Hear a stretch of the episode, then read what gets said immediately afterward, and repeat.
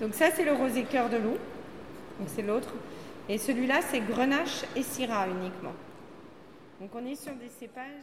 Uh, are... Bonjour und willkommen bei Pandemic Provence, der Sendung, die euch die Provence nach Hause bringt. Was wäre ein Podcast über die Provence ohne einen Besuch auf einem Weingut?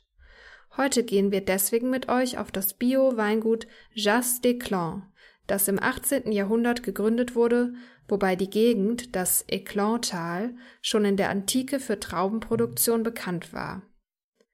Heute wird es von der Familie de Wulf betrieben, und auf den Etiketten der Flaschen finden sich deswegen Wölfe mit Trauben im Maul. Wir sprachen mit Madame de Wulf, die das Weingut mit ihrem Mann leitet. Alors j'ai lu que euh, la famille Wolf avait vu 70 vignobles euh, avant euh, se décider pour celui-ci. Pourquoi celui-ci? Sie und ihre Familie haben sich 70 Weingüter angeschaut, bevor sie sich entschieden haben, dieses hier zu kaufen. Worauf beruhte ihre Entscheidung? Alors, à l'époque, nous habitions à côté de Bordeaux. Et on faisait du, de la grande culture, du maïs, des carottes de plein champ, des choses comme ça, sur une très grande surface, tout en irrigation. Et on, cette grande culture ne nous plaisait plus. Wir lebten früher in der Nähe von Bordeaux und waren Landwirte. Wir bauten im großen Stil Mais, Karotten und so weiter an, auf einer großen bewässerten Fläche. Diese Art des Anbaus gefiel uns nicht mehr. Die Leidenschaft meines Mannes war immer schon der Weinbau. Zunächst wollten wir weiterhin Landwirte bleiben und ein Weingut in der Nähe von Bordeaux dazu kaufen, doch wir konnten uns nicht beides leisten. Mein Mann schaute dann zahlreiche Weingüter an und achtete dabei vor allem auf den Erdboden und dass das Gut nicht perfekt ist, sondern dass wir es wiederbeleben können. Dieses hier, wo wir jetzt arbeiten und leben, schaute er am 11. September 2001 an. Ein schicksalshafter Tag, wie wir alle wissen. Er verliebte sich in das Land, in den Erdboden, nicht in den Weinkeller, den bauten wir neu. Quand mon mari a visité ici, c'était le 11 septembre 2001. On sait tous où on était ce jour-là. C'est le tour, le, les tours jumelles qui sont tombées. Et mon mari ne me parlait que de l'exploitation. Et donc, quand il est rentré dans les Landes, il a eu un coup de cœur pour ce terroir. Pas pour la cave, puisque la cave, on l'a reconstruite, on a construit toute cette cave, mais pour le terroir. il s'est dit que là, on pouvait faire quelque chose qui correspondait à ce qu'on avait envie de faire. Pourquoi avez-vous décidé de faire du vin biologique? Wieso haben Sie sich entschieden, Biowein zu machen? Le Jazz d'Esclan a été vendu à un monsieur qui était médecin à Nice en 1939 ce monsieur qui était médecin à Nice, il venait ici pour les week-ends avec ses amis pour la chasse. Et il aimait bien le vin. Et il avait des employés qui s'occupaient d'ici pendant la semaine. Das Jas de Clan Weingut wurde 1939 an einen Arzt aus Nizza verkauft. Er kam an den Wochenenden mit Freunden her zur Jagd und um Wein zu trinken, der von seinen Angestellten während der Woche bewirtschaftet wurde. Vor dem Zweiten Weltkrieg gab es noch keine chemischen Dünger. Erst nach dem Krieg wurden sie stark in der Landwirtschaft eingesetzt, um möglichst viele Menschen zu ernähren. Doch die Mitarbeiter von Jas de Clan entschieden sich gegen diese Produkte. Sie hatten sie nie gebraucht, wieso jetzt alles ändern?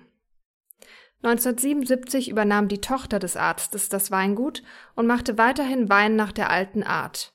Und 1990 wurde es als Bio-Weingut zertifiziert. Das waren damals nur ganz wenige. Wir kauften das Weingut im Jahr 2002 und die Menschen im Dorf sagten, wir seien verrückt, ein Weingut zu kaufen, das nach der alten Art produziert, weil man ohne chemische Produkte sehr viel mehr per Hand machen muss. 2002 sagte man uns also, wir seien verrückt und jetzt 2020, 18 Jahre später, sagt man uns, wir seien sehr modern, weil wir schon mehr als 30 Jahre ein Bio-Weingut sind. Comme on n'utilisait pas les produits chimiques pour désherber, pour tout ça, on avait beaucoup de main-d'œuvre. Et on a toujours plus de main-d'œuvre dans les vignes que d'autres domaines. Et on était les fous parce qu'on travaillait à l'ancienne. on n'avait pas utilisé les moyens modernes. il y a quand même des tracteurs, hein, c'est plus les chevaux, mais euh, voilà, on, avait une méthodologie de travail qui était euh, très ancienne. Et donc en 2002, on nous disait ça. Aujourd'hui, en 2020, 18 ans après, on nous dit qu'on est très moderne d'être en bio depuis plus de 30 ans. Et euh, est-ce que c'est vraiment si difficile de le faire ou quelles règles est-ce que vous respectez Ist es schwierig, Biowein anzubauen? Und was müssen Sie beim Anbau beachten? En agriculture, la difficulté, c'est que quand vous avez de la pression de maladies, oïdium et mildiou, qui sont les champignons, on ne peut pas vraiment lutter contre. Quand la maladie est installée, on ne peut rien faire. On ne peut faire que protéger la vigne. Im Bio-Weinbau sind vor allem die Krankheiten ein Problem. Die Pilze, die den Wein befallen können. Man kann sie nicht wirklich bekämpfen, man kann nur die Weinreben schützen durch Produkte, die an der Oberfläche wirken, oder man kann die kranken Blätter abschneiden. Nicht-Bio-Weingüter können ein Antibiotikum verwenden, das dann aber bis in die Wurzeln wirkt und den Wein nachhaltig verändert. Wir sind ständig in unseren Feldern und beobachten den Wein.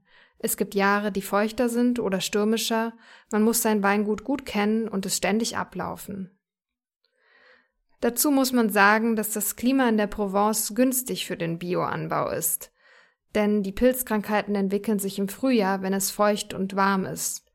Doch wir haben hier sehr viel Wind, der trocknet unsere Reben schnell. Deswegen haben wir es hier leichter als zum Beispiel die Winzer in Bordeaux. Et c'est le vent du printemps. Et donc on a vite le vent qui va sécher nos vignes. Ça aide. Des gens qui sont à Bordeaux, à l'intérieur des terres, ils ne vont pas avoir ces chances-là. C'est plus facile pour nous ici en Provence parce qu'on a quand même plus souvent des printemps. on a des printemps pluvieux, on a de la pluie, mais assez vite. il va pleuvoir pendant trois jours, mais après on va avoir du soleil, on va avoir chaud, on va avoir du beau temps et ça va, ça va sécher la vigne, ça va sécher les feuilles et elles vont pas pouvoir euh, être contaminées par, euh, par ces maladies. Euh, quelle est la popularité des vins biologiques en France et quel pourcentage de vos livrez-vous en Allemagne? Wie beliebt ist biologischer Wein in Frankreich? Und wie viel Prozent Ihrer Weine liefern Sie nach Deutschland? Alors, les, vins bio en France, il y a eu plusieurs choses, mais le confinement, le Covid, les gens vont aller de plus en plus vers des vins naturels, des vins bio, des vins voilà, parce qu'ils ont, ils se disent, je pense que beaucoup de gens se disent que si on en arrive à ces maladies-là, c'est peut-être parce qu'on a on n'a pas fait les bonnes choses avant. Je pense que c'est une erreur. Seit Covid und dem Lockdown ist das Interesse an Natur- und Biowein gestiegen. Ich denke, das ist vielleicht so, weil viele Menschen sich denken, dass es erst zu dieser Pandemie kommen konnte, weil wir keine guten Entscheidungen getroffen haben. Natürlich war es wichtig, nach dem Krieg viele Menschen zu ernähren, aber in den 50ern wurden sehr viele chemische Produkte genutzt, von denen man nicht wusste, was sie für Auswirkungen haben. Heute wissen wir es. Es ist kein Gift. Ich bin nicht jemand, der gegen industrielle Landwirtschaft ist. Wir haben uns dafür entschieden, biologisch anzubauen. Aber es ist nicht einfach. Wenn eine Krankheit morgen unsere Reben anfällt, ist unsere einzige Einkommensquelle hin. Trotzdem glauben wir daran.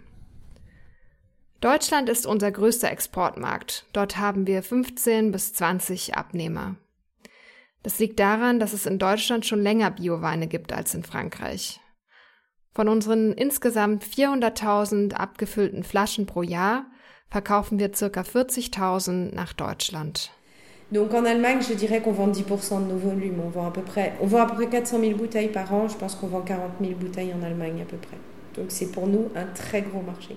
Nach unserem Gespräch ging es dann raus in die Weinfelder. Die Erde hier ist rot, weil es Vulkanerde ist. Es weht ein starker Wind, denn wir sind nur zwölf Kilometer vom Meer entfernt. Und das Weingut liegt zwischen zwei Bergen. Deswegen ist die Aufnahme auch nicht so schön geworden. Madame de Wolf erzählt uns von der Weinlese, die als wir Ende August letzten Jahres dort waren, gerade begonnen hatte.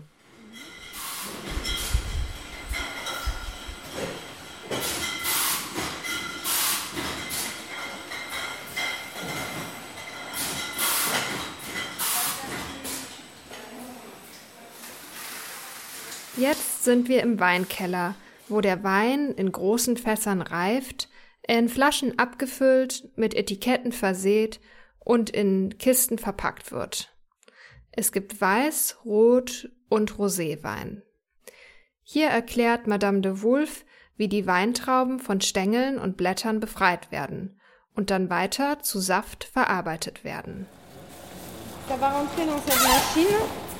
Et ici, on va, on va séparer les raisins de la rafle, des feuilles, de tout ça. Tous les raisins vont tomber ici. Et on va les emmener dehors. Vous voyez, vous avez déjà le chemin. Armin ist angetan. Er fragt nach, wie er am besten vorgehen sollte, wenn er selbst ein Weingut kaufen möchte. Si quelqu'un veut quitter son travail et acheter une vignoble, est-ce que c'est un bon temps? Et qu'est-ce qu'il faut faire? Que- que- Quels aspects sont importants? De l'argent. Après, le, quelqu'un qui, qui connaît déjà un peu le métier, il peut acheter un vignoble. Mais aujourd'hui, c'est difficile d'acheter un vignoble. Man braucht vor allem Geld. Es ist nicht unmöglich, aber schwierig. Es kommt drauf an, wie groß es sein soll, wo es liegt, ob man sich auskennt. Aber es ist machbar, wir haben es ja gemacht. Am Ende macht ein Weingut aber sehr viel Arbeit. Man muss den Wein anbauen, ernten, produzieren und verkaufen. Man hat das ganze Jahr zu tun und jeder Schritt muss perfekt ablaufen.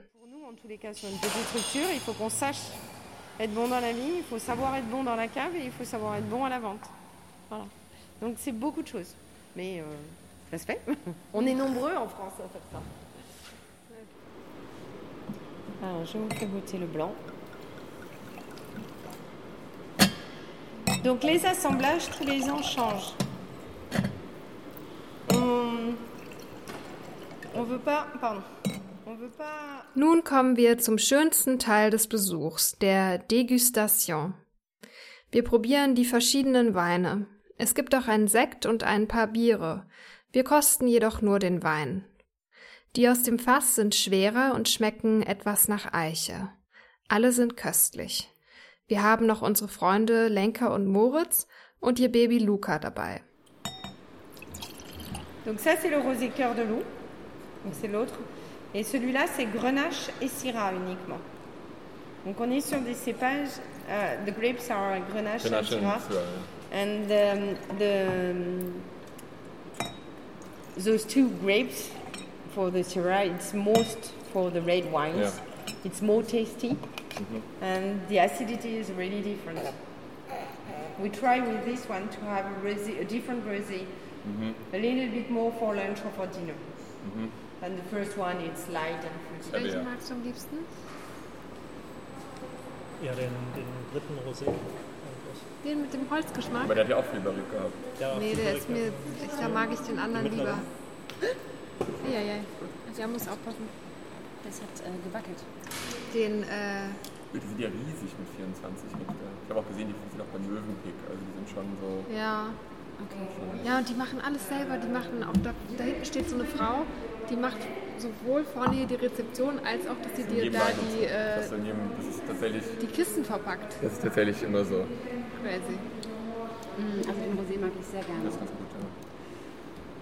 Ist Welchen auch, wollen wir denn Ist kaufen? ist auch der teuerste. Ist der teuerste, na klar. Wir. Den wir als erstes hatten, den fand ich ganz. Den Also ganzen ich Anfang? mag, nee, den, den äh, Den mittleren. neben La der. cuvée du loup. Der war toll. Donc ça, last one, c'est majoritairement Syrah. C'est Syrah Grenache ou Syrah Mourvèdre en fonction de la réussite de... Bei Lenker muss immer richtig viel Fass sein. Ja? Et c'est élevé en barrique. Merci. J'adore Barrique. Ah. Donc ça, vous allez goûter. Oh, me- merci. Das war's für heute mit Pandemic Provence. Danke fürs Zuhören und hoffentlich mittrinken. Nächste Woche kommt unsere vorerst letzte Folge. Darauf trinken wir dann auch einen mit euch. Wenn ihr Fotos vom Weingut Jas de Clan sehen wollt, könnt ihr das auf unserem Instagram-Account at Pandemic Provence tun. À votre sentier und bis zum nächsten Mal.